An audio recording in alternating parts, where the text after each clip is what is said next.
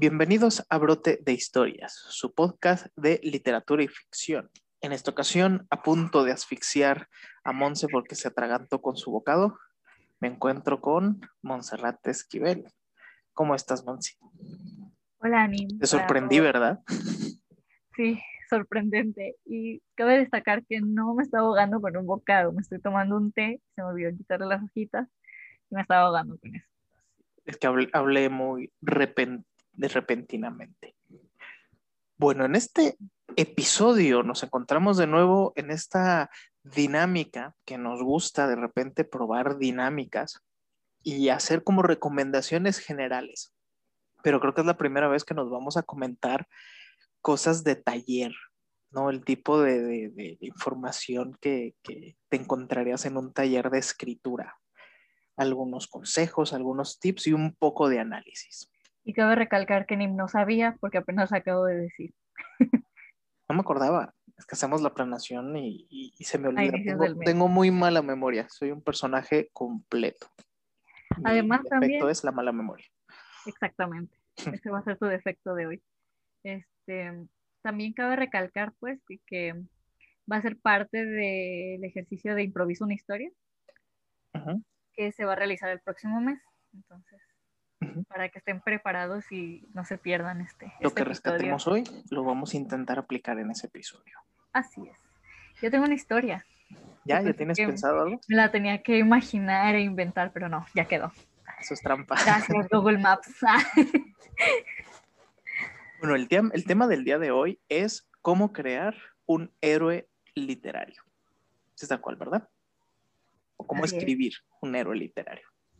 La misma cosa. Y es que este tema llegó porque el otro, la otra vez, no me acuerdo qué día ni cuándo, estaba escuchando un video de una YouTube, booktuber que decía, bueno, estaba hablando creo que de, Crepúsculo en ese tiempo y de cómo es que los héroes o los elegidos simplemente solamente tienen que tener una cualidad. Por cómo se muestra en la literatura ficción o en la fantasía de la literatura juvenil. Entonces, como, por ejemplo, en Divergente, cómo es que solamente para, acceder a uno de esos niveles en los que estaban, eh, tenían que ser algo, ¿no? Para encajar ahí. Y eso, o sea, por eso yo decía, le comentaba a Nim, que sí tenía cierto sentido que en la literatura juvenil de hace como seis años o, cinco, seis, siete años. Cuando se volvió famoso La utopía solamente se manejase uno. Y, le quiero yo preguntar a Nim que si el elegido y el héroe son sinónimos o, o, tú qué dirías. La respuesta corta es... No, o sea, como tú lo veas como te la, la, respuesta corta sería no. La respuesta larga, pues, vamos a explayarnos un poco, este, primero, pues no, dudo que, alguien no esté familiarizado con Crepúsculo. Esa, esa obra creó escuelas. Este, yo sí soy muy de, una idea de que quizá no es un, género que era mm, muy popular. Bueno, no, al revés, no, no era muy, muy bien aceptado, esa es la palabra que buscaba, pero era extremadamente popular. Entonces consiguió que muchas generaciones de jóvenes leyeran.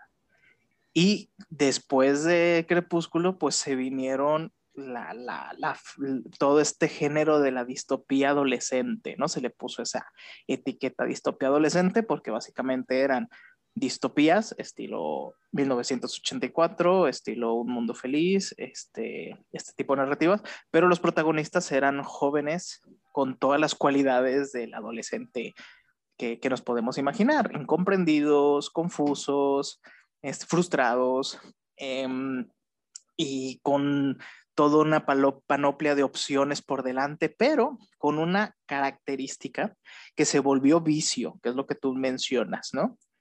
Eran muy buenos en algo. Se volvían como excelentes en algo y se les añadía un pequeño defecto.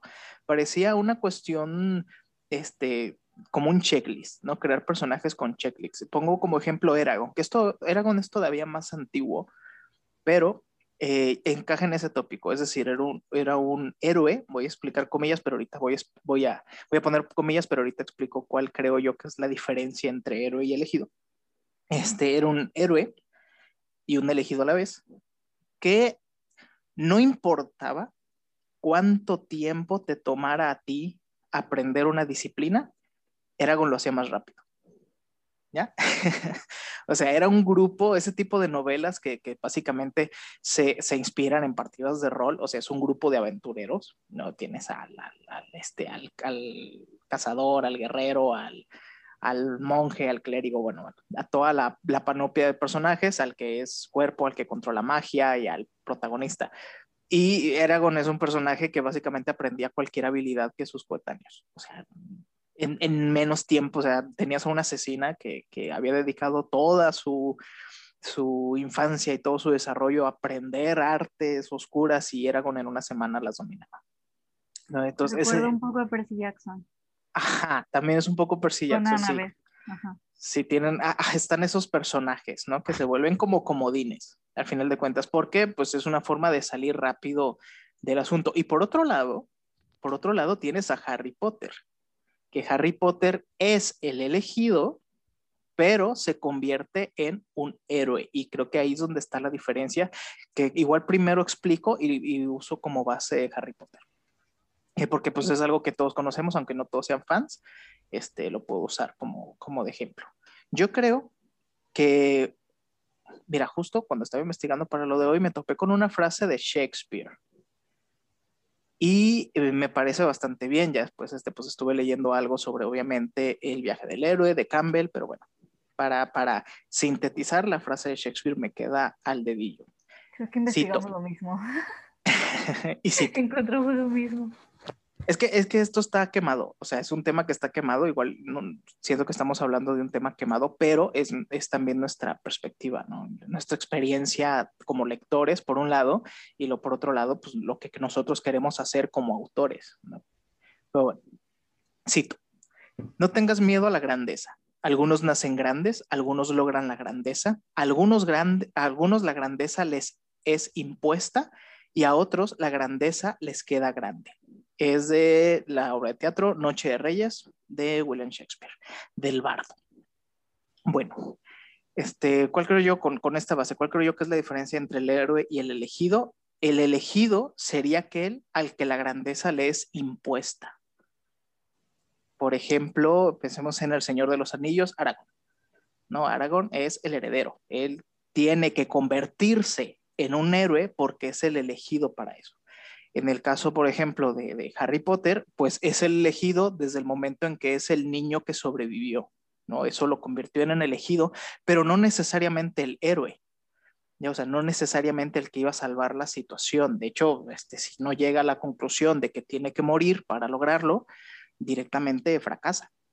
Entonces, creo que la diferencia entre el héroe y el elegido radica en que el elegido es una cuestión impuesta dentro de la narrativa ya sea de forma diegética, es decir, que el escritor construya todo su universo para básicamente señalar al personaje como el elegido de algo que lo trasciende, o sea, la grandeza le, fue impuesta, pero el héroe va a ser aquel personaje que a través de un camino, de una evolución, de un trayecto, este, logra proezas heroicas.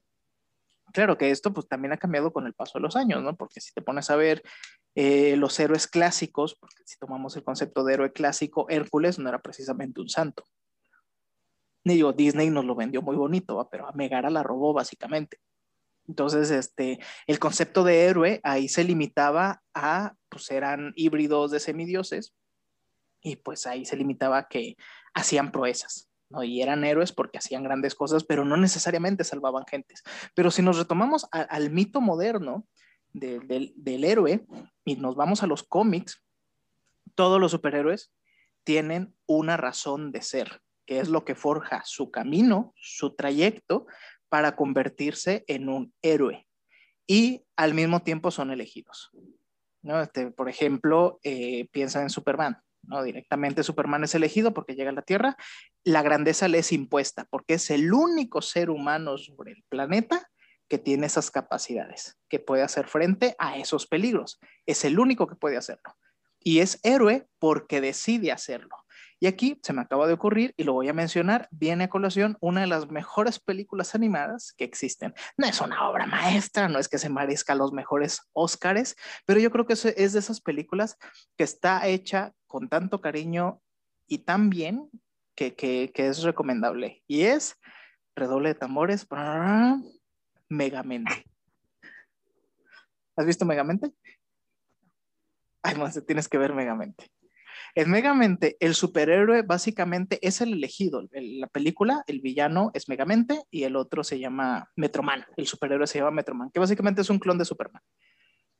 Y al principio de la película, ya después al final te lo revelan, este, él decidió, incluso se, se avienta todo un choro filosófico, de que descubrió que, que él, que la gente, la gente normal tenía algo que él no, y es opciones ya él tenía que ser el héroe, porque era el único con la capacidad física y la destreza física y los poderes para convertirse en el héroe de la ciudad, pero decide no hacerlo, es decir, es el elegido, pero no quiere ser el héroe. Y al final de la película, el que era el villano, que no fue elegido, o sea, él no es un personaje elegido, la trama también va sobre eso, ¿no? No eres lo que, lo que te dicen que vas a ser, porque incluso es criado en prisión, sino que eres lo que decides ser en lo que te decides convertir. Es algo muy parecido a lo que está mucho mejor ejecutado, por supuesto, en esta sí es una obra maestra, El Gigante de Hierro. El Gigante de Hierro decide, es una máquina de matar. Fue enviado a la Tierra para destruir el planeta, seguramente con intenciones de conquista, pero decide convertirse en un héroe. Entonces la diferencia creo que es justamente esa. Y el problema que encuentro de repente en narrativa juvenil, en, estas distopias adolescentes, es que la mayoría de las veces meten en el mismo costal al héroe y al elegido, ¿no? De que ya por ser el elegido ya se convirtió en un héroe y borran ese matiz, ¿no? Borran esa frontera y de repente parece que es exactamente lo mismo.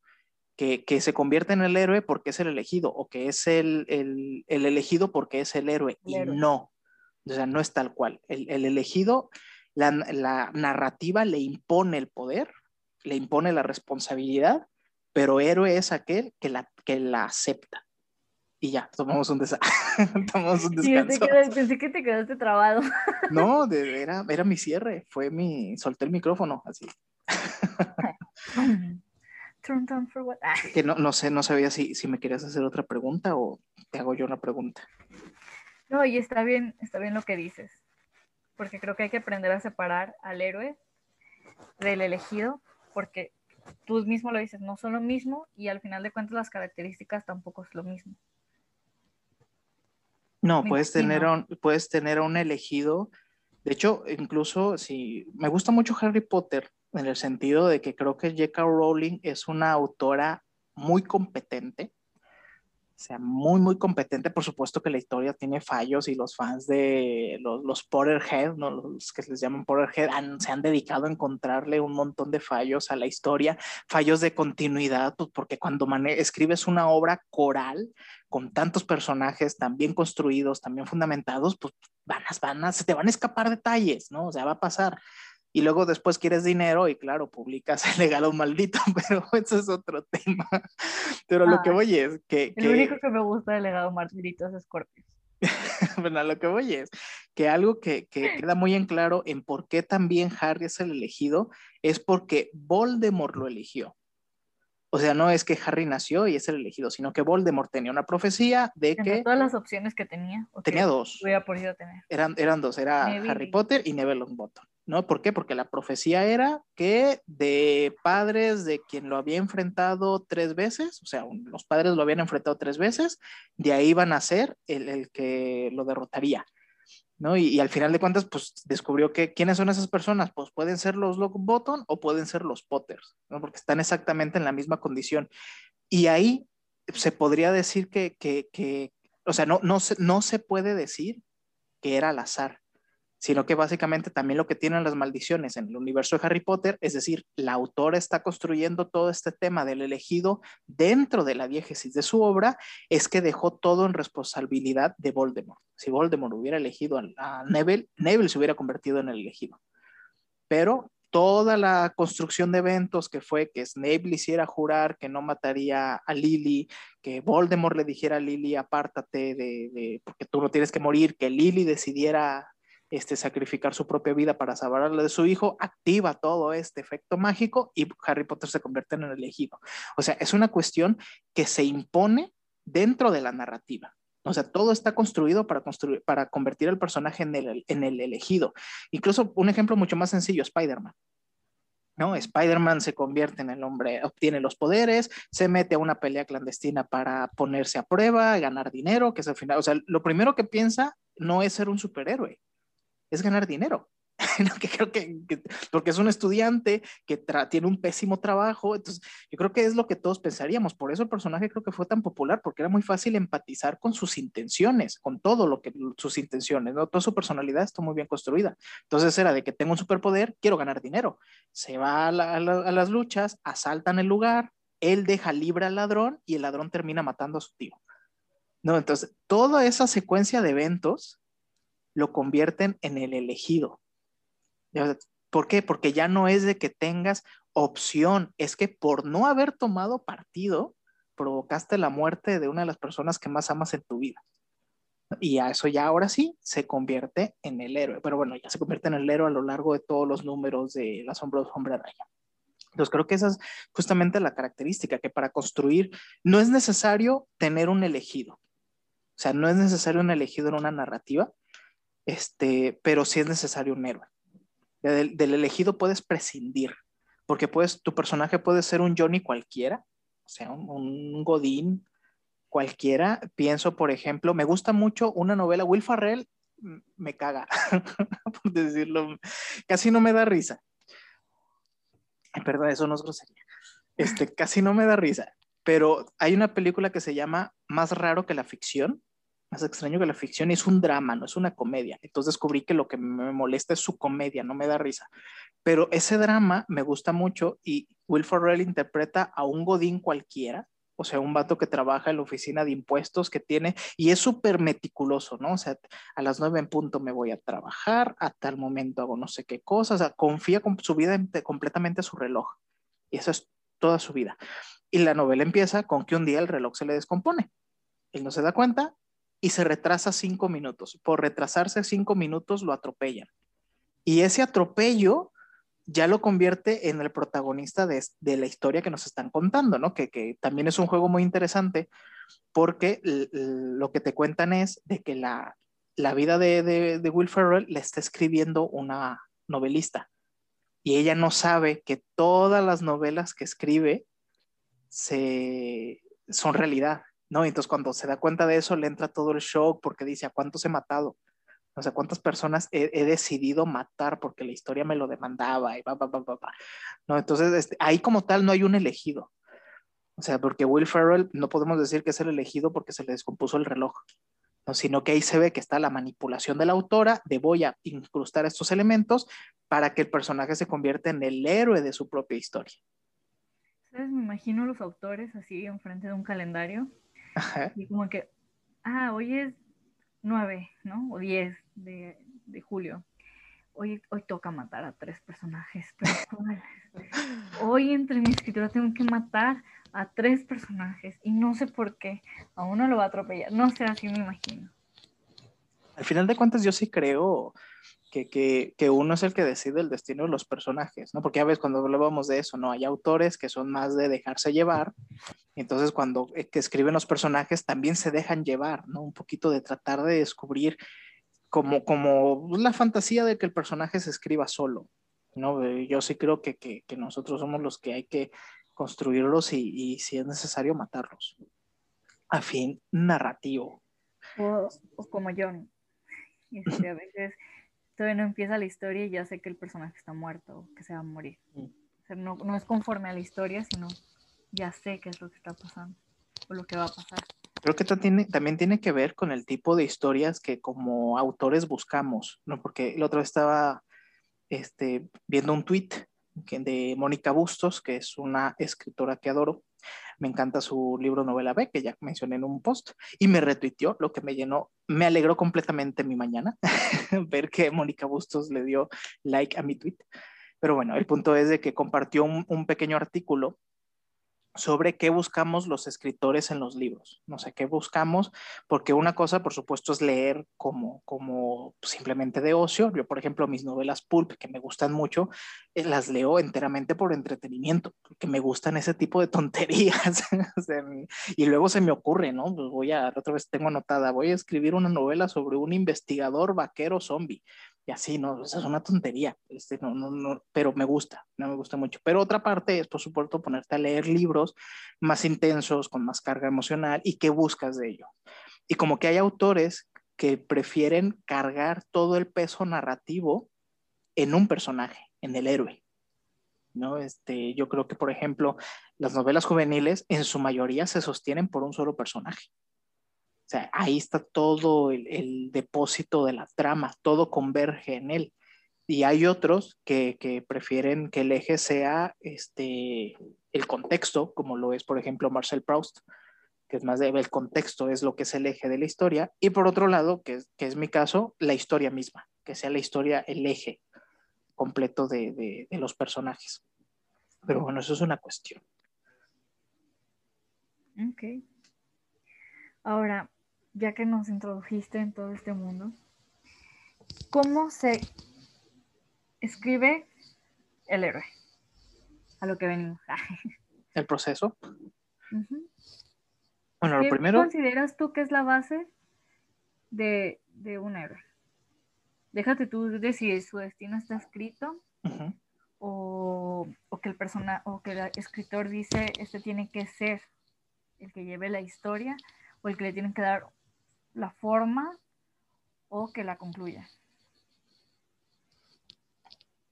Yo diría que su, su necesidad y su deseo. O sea, a la hora de, de escribir personajes, pues es muy valioso, independientemente si es protagonista o no. Es muy valioso recurrir a, a otros elementos, ¿no? Como teoría psicológica.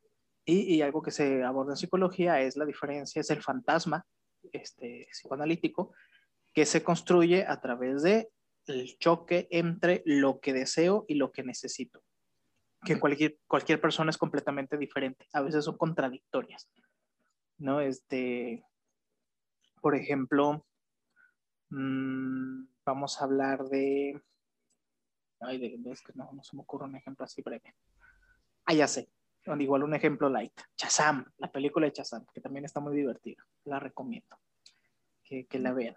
Nos hablaste de, él en un taller, ¿no? En el taller. Sí, les hablé a ustedes de Chazam en un taller justamente para este caso, ¿no? Porque el fantasma de Chazam es buscar a su madre.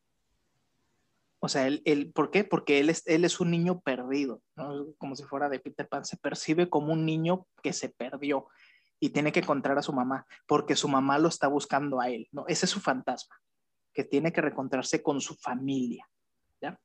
Entonces se, divide ahí sus polos entre lo que desea y lo que necesita. Y lo que desea es encontrar a su mamá biológica.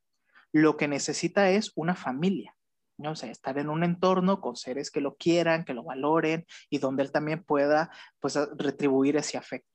Básicamente eso es lo que necesita. Pero entonces te muestra la película que el chamaco pues está persiguiendo su fantasma, ¿no? Y su mentira que se dice constantemente es que soy un niño perdido, tengo que encontrar a mi mamá. Entonces lo llevan a casas de adopción y se escapa. Lo adoptan familias y se escapa. ¿Por qué? Porque él no pertenece a esa gente. Esa es su mentira. Yo tengo mi mamá, mi mamá me está buscando y yo la quiero buscar también. Entonces, durante toda la película está en, ese, en esa fantasía, en ese deseo de encontrar a su mamá, e ignora completamente pues a este grupo de huérfanos donde le toca vivir, pues que como todos son huérfanos, ellos ya no tienen ese, ese fantasma, ¿no? Acosándolos de que, de que estamos abandonados, o que no, sino que dicen, nos tenemos a nosotros, no, nosotros somos nuestra familia, tenemos nuestros vínculos y, y aquí, este es nuestro círculo familiar. Entonces lo, tratan de integrar a, él en esa dinámica, pero este, pues obviamente él no quiere porque tiene que buscar a su mamá. Y pues ya de, relleno está toda la trama de superhéroes, ¿no? ya todo lo del poder de Shazam es, relleno. Este, al, al final encuentra a la mamá y la mamá lo ve, se sorprende y él tiene ahí su primer shock ¿no? Porque no se sorprende en plan, qué bueno que te encontré, sino en plan, ¿qué haces aquí? ¿No? Entonces le muestra un llavero que él tiene, que es un llavero que, que la mamá le había dado, y le dice, pues es una brújula el llavero, ¿no? Lo que es muy significativo, ¿no? Porque es también como hacer énfasis, y, y es lo que él utilizaba para hacer énfasis, ¿no? De que me está buscando y yo la tengo que buscar. Entonces le muestra el llavero y, y ella dice, no, la verdad es de que te me perdiste en la feria, yo te busqué y cuando te encontré ya te tenía la policía. Y pensé, es lo mejor para ti. O sea que la mamá renunció a él. O básicamente lo abandonó. Pero pues nunca se lo dijo, obviamente, ¿no? O sea, hasta muestran la secuencia de que el chamaco le soltó la mano, fue un, sol, un soltado accidental, no es normal, pues la mamá estás en un lugar así como un tianguis, ponte un montón de gente, pues de repente sueltas el chiquillo y en un segundito se te pierde. Lo busca porque entra en la desesperación de dónde está mi hijo, pero cuando lo encuentra lo ve con la policía. Y la policía pues lo está tratando viendo porque el niño está asustado y el policía está tranquilo, no pasa nada, toma una paleta, ahorita vamos a encontrar a tu mamá. Y la mamá ahí decide largarse. No porque dice, es que yo no te voy a dar una buena vida. Entonces se larga y entonces el chamaco este, se frustra porque obviamente todas, todo su deseo, todo lo que él siempre se dijo y se repitió hasta el cansancio que necesitaba para ser feliz, era reencontrarse con su mamá. Y resulta pues que ahí es donde el personaje se da cuenta de que eso es una mentira y de que las personas que lo quisieron, que lo apoyaron, que lo valoraron, que siempre estuvieron con él, son su verdadera familia y él los rechazó. Y ya es cuando la película pues se va a la pelea final, él les comparte el poder de Chazam, todos se convierten en superhéroes y pelean. Está muy buena la película. Pero para este, este, este explicar este concepto se me hace perfecta. Entonces yo creo que, que un héroe, este, a la hora de escribir un héroe, independientemente de si en efecto es una trama de superhéroes o es un personaje cualquiera, tiene que ir vinculado mucho una mentira de qué es lo que el personaje se repite a sí mismo que busca, su deseo y, y, ya por último su necesidad, o sea, lo que verdaderamente necesita. Y lo que pasa con los héroes también es de que van a estar en, en constante dialéctica entre esos dos, entre esos dos conceptos. No van a negar lo que necesitan y se van a repetir una mentira de que no, para, para mejorar o para cumplir lo que quiero, es, es esto. Y, y, también esa es la base, pues, de muchos superhéroes a la hora de construir su idiosincrasia, se vuelve como muy importante ¿no? Ten, tener ese tipo de conceptos. Por ejemplo, si, si algo que también recomendaría para cualquiera que quiera escribir una novela y que esté protagonizada por un héroe bien construido, es obviamente tomar referencias, ¿no? que también es algo que hablábamos otro día. ¿Recuerdas cuando hablábamos de que hay gente que tiene la, la ilusión de que cuando, cuando quieren escribir no deben de leer a nadie más porque se van a contaminar su proceso creativo, ¿no? Eso es una tontería, por favor no hagan eso. Está al contrario, si quieren escribir una novela que está ambientada en un, por ejemplo, si quieren escribir una novela de distopía adolescente, de adolescente pues pónganse a leer novelas de distopía adolescentes. O sea, sí, sí creo que es muy importante leer. Y ya que estén leyendo, leyendo como escritores, pues identificar qué es lo destacable de, sus, de los personajes, ¿no? Por ejemplo, de Harry Potter, no sé, Monse, ¿qué, ¿qué, dirías tú que es lo más destacable de él como héroe? Voy a decir como, como lo más general, porque espero que no me maten. Solamente leí hasta el tercer libro, porque no soy buena para leer sagas y menos largas, tan, tan grandes pero solamente vi las películas y lo que voy a, o sea, el resto de las películas y por lo que voy a tomar, pues, de ejemplo, eso. Entonces, en este caso sería para mí que se llega a un punto en donde deja de pensar en sí mismo como para hacer algo por los demás, incluso por alguien que creyó que, que solamente lo estaba utilizando, que en este caso era Dumbledore. Creo que eso es lo único que, que digo, mm, ok. Sí, el, el, autosacrificio. De hecho, toda la novela este, está acompañado de esos conceptos. Gente que se autosacrifica por un bien mayor. De base, Lily Potter. Entonces ya, ya desde ahí empieza todo ese tópico. Y si ves cada libro, hay muchos momentos, incluso en las películas, hay muchos momentos donde un personaje se autosacrifica para proteger algo que considera más grande, ¿no? Entonces, desde, en el primer libro, Hermione y Ron. O sea, Ron es el que está montado en, en, el caballo y le dice la jugada de ajedrez. No dice que yo me voy a poner acá para que vengan y me ataquen y tú vas y haces jaque. Y después sacrifican a la propia familia. Exactamente. Cuando le borra la, la memoria a los papás. Ajá, para, para no pues, comprometerlos. yo considero que al final de cuentas, dentro de una historia no existe un solo héroe. Y esa es a la pregunta que te dije que se me había olvidado. Mm. Que si consideras tú que el, héroe solamente tiene que ser o estar en literatura juvenil, ya sea ficción o fantasía. No, porque aquí hay una cosa que no abordamos y es de, por ejemplo, no polarizamos de que un héroe es bueno. Quizá en términos generales lo estamos entendiendo que sí, ¿no? De que un héroe es bueno, o Harry es bueno, ¿no? Y lo estamos entendiendo en términos generales así, de que el héroe es bueno, pero no necesariamente. O sea, no necesariamente ni el elegido ni el héroe tiene que ser por fuerzas bueno. De hecho, volviendo a la película de Chazam, el villano de esa película es otro elegido. Ya, o sea, eh, que, que, por ser elegido tuvo el efecto contrario y se convirtió en, en, en, villano. Entonces, este, el héroe en esos términos de que, de que busca algo más grande que él, puede ser un villano también. O sea, hay muchos villanos en la narrativa que justifican sus acciones con el discurso de que el fin justifica los medios. ¿no? Y vas a tener a muchos villanos que no les importa matar a mucha gente, pero porque ellos creen que están salvando a su nación. ¿no? Y dentro de su propia narrativa, tú puedes escribirte una novela y que tu protagonista sea un general que envía las tropas a pelear.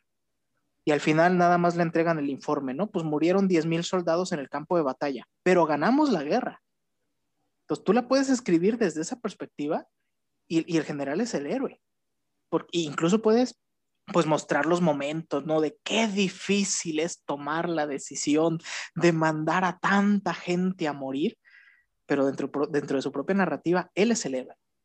¿No? Entonces, a lo que voy, es su fantasma, la mentira que se repite a sí mismo, la diferencia entre lo que desea y lo que necesita es lo que va a ser ese matiz. Entonces, en una historia, pues vas a tener muchos héroes, porque todos tenemos deseos. Claro, ahora que te quieras enfocar en cada uno de ellos, ¿no? Darles el tratamiento adecuado, se necesitaría algo como, por ejemplo, eso, Harry Potter, que es una saga bastante extensa, pues son, son como se dice, siete libros. Este, no estoy contando legado maldito. Los, los, ¿eh? ni los cuentos de Virel el Bardo, ni... bueno, no forma, Virel el Bardo, sino forma parte de, de, Harry Potter, de la historia del niño que sobrevivió. Ya más bien forman parte del universo. Pero lo que voy es esto, pues, de que, de que pues una saga tan extensa, pues Rowling le dedicó tiempo a cada personaje y hay muchos héroes. O sea, desde... Vamos a ignorar a Harry Potter, ¿no? Y vamos a mencionar a todos los que son héroes. Dumbledore es un héroe. O sea, con todo y, de que Harry le llega a decir que es su cerdo al matadero, ¿no? Porque mandó a su cerdo al matadero, es un héroe porque también él se sacrificó. O sea, todo el plan de cómo vamos a quitarle a Voldemort la posesión de la varita de Sauco. ¿no? Pues no me tiene que, me tiene que matar, me tienes que matar tú, ¿no? Que cuando le dice Snape, me tienes que matar tú, se está sacrificando. Y también se está sacrificando Snape, que, que es el, mejor personaje de toda la, la, saga. ¿Por qué? Pues porque básicamente toda su vida la comprometió a la causa. Y toda su personalidad, su, su, juego de doble topo está comprometido a la causa. Y al final muere también por capricho de, de, de Voldemort. Entonces también es un héroe. Entonces, este, en ese sentido, sí, en una novela puedes tener a todos los héroes que, que quieras, pero pues tienen que estar bien, construidos, ¿no? No es solamente decir, este, hay una maña, hay una maña que de repente me he topado en novelas de explicar en lugar de mostrar, ¿no? Que en la literatura tienes que mostrar, no explicar. ¿Y cómo se hace esto? Pues no vas a poner a ningún personaje a venir a decir que tal fulano es el héroe no, que tal Mengano es héroe, sino que lo vas a mostrar haciendo cosas heroicas.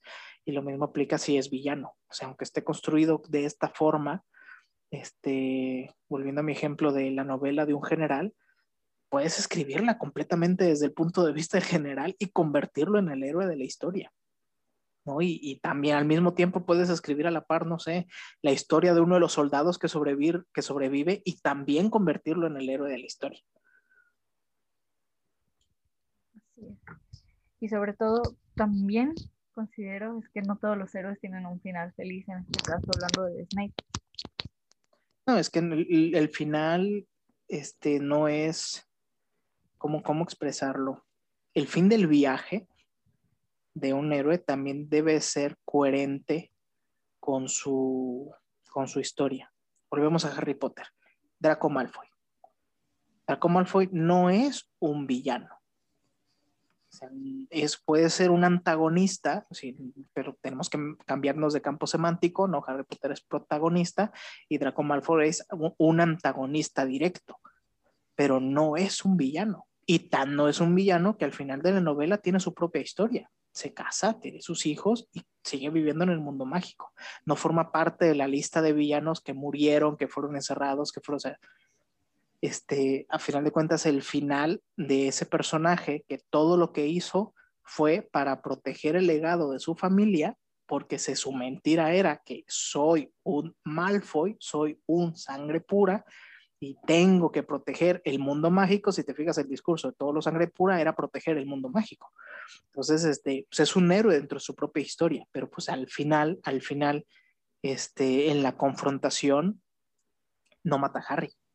O sea, él se, se pone del lado correcto, tiene su propio camino y, y, termina bien, ¿no? Incluso este, acompañado del viaje de Narcisa, no su mamá, que al final de cuentas ya esa familia ya no quiere continuar con, con el Señor Oscuro, sino que, que ya están completamente del otro lado, pero no pueden hacer esa transición, ¿no? porque siguen siendo sangre puras, ¿no? siguen estando en su propia dicotomía.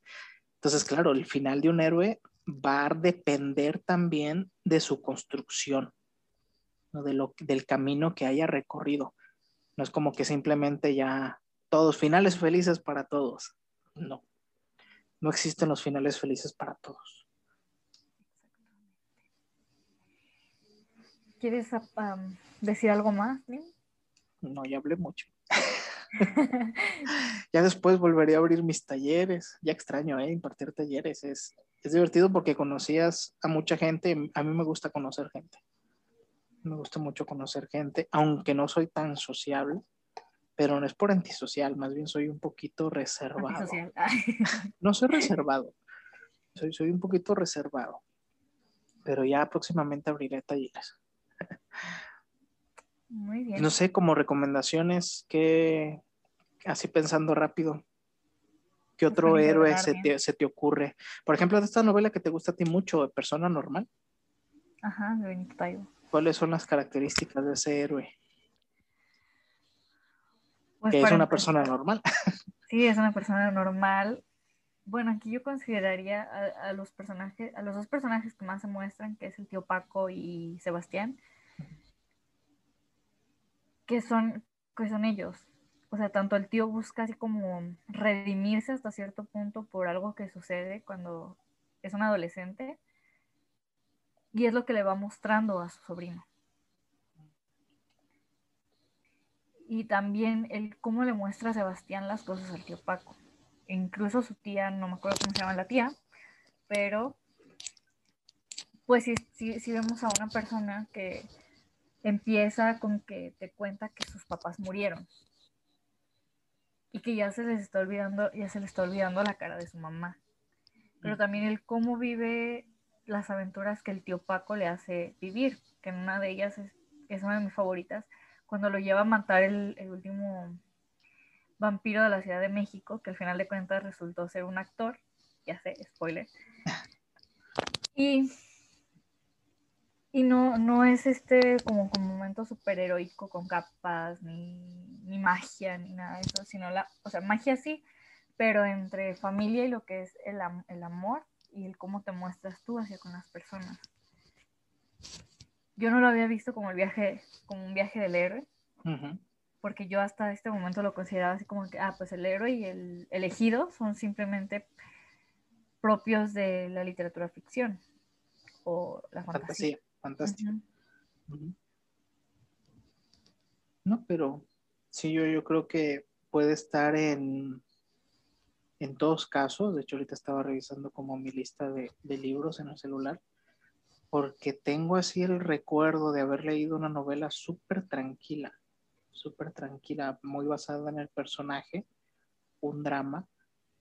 Este, pero lo que quiero llegar es eso, pues que en una novela puedes, puedes hacerla costumbrista, o sea, que vaya completamente sobre la cotidianeidad, y que pase absolutamente nada, y eso, y eso no quita que puedas convertir a, a tu narrador en el héroe de su propia historia en cierto sentido, este, podremos incluso decir que todos somos los héroes de nuestra propia historia, ¿no? Y yo podría tener mi capítulo del día de hoy y al final de cuentas concluir, ¿no? De, pues, el día de hoy fue un camino y tomé acciones y quizá hoy fracasé, hoy triunfé. O sea, al final de cuentas el héroe tiene exactamente los mismos puntos. Intenta, intenta, en el viaje del héroe, el básico, intenta, intenta y fracasa es, importante que fracase, porque si lo hace a la primera, no, no hay evolución. Entonces, este, intenta, intenta y fracasa. ¿Y qué va a hacer el héroe? Pues lo va a volver a intentar. Eso es lo que, lo que también le otorga un matiz muy, muy importante. Pero bueno, yo pues creo que ya recomendé bastantitos. no sé, no sé qué otro puedo recomendar. Si es de películas, pues yo se les recomendaría que lean, que vean El Gigante de Hierro, Megamente, que es que Gigante de Hierro es, una obra maestra, o sea, esa sí es una joya. Megamente es muy entretenida, pero es una película muy bien hecha, o sea, busca ser como Shrek, ¿no? O sea, que, es, que claro, Shrek es, todavía formidable, pero me refiero a que los directores saben lo que quieren, queremos hacer una comedia, algo que sea divertido de ver, y eso es Megamente, es divertido de ver y es entretenido y, me parece que hace un buen énfasis en este tema. Y en cuanto a libros, mm, pues no me ocurre nada, fíjate, debería haber anotado algo. Porque no. te ha pasado que no recuerdas que has leído hace poco. A pesar de que tengas una lista escrita, sí. Ah, pues mira, estoy pasando mi lista y me acabo de topar con, con este libro que me gusta mucho, llamada Los bichos raros, de, de Los bichos raros, de R.L. Stein, que acaba de, anunciar que va a publicar ya su siguiente novela que se llama Los zombies de quinto grado y estoy así como, lo quiero leer. me gustan ese tipo de novelas, me, encantan. O sea, son cosas... Sí, son el tipo de cosas donde me, puedo, me pongo en modo fangirl, pero lo que voy es de que este llamada a los bichos raros, el protagonista es un mocoso y es un héroe, porque, pero lo que tienen los pinales de R.L. Stein bueno, me estoy extendiendo mucho. Yo creo que mejor lo dejo en suspenso y otro día hablar de, o en otro o en otro lugar.